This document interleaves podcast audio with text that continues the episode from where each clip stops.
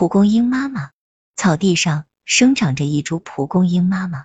风一吹来，它的孩子们纷纷飞向远方。蒲公英妈妈微笑着和他们告别。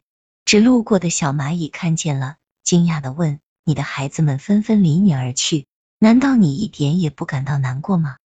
蒲公英妈妈说：“他们已经长大了，需要去看一看外面的世界了。”小蚂蚁又问：“让他们在你的身边生根的发芽，不是更好吗？”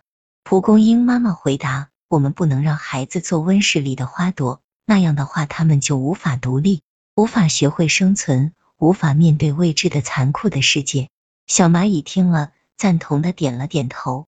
蒲公英妈妈望着自己渐渐远去的孩子们，眼里泛出了一丝晶莹的泪花。蒲公英妈妈望着自己渐渐远去的孩子们，眼里泛出了一丝晶莹的泪花。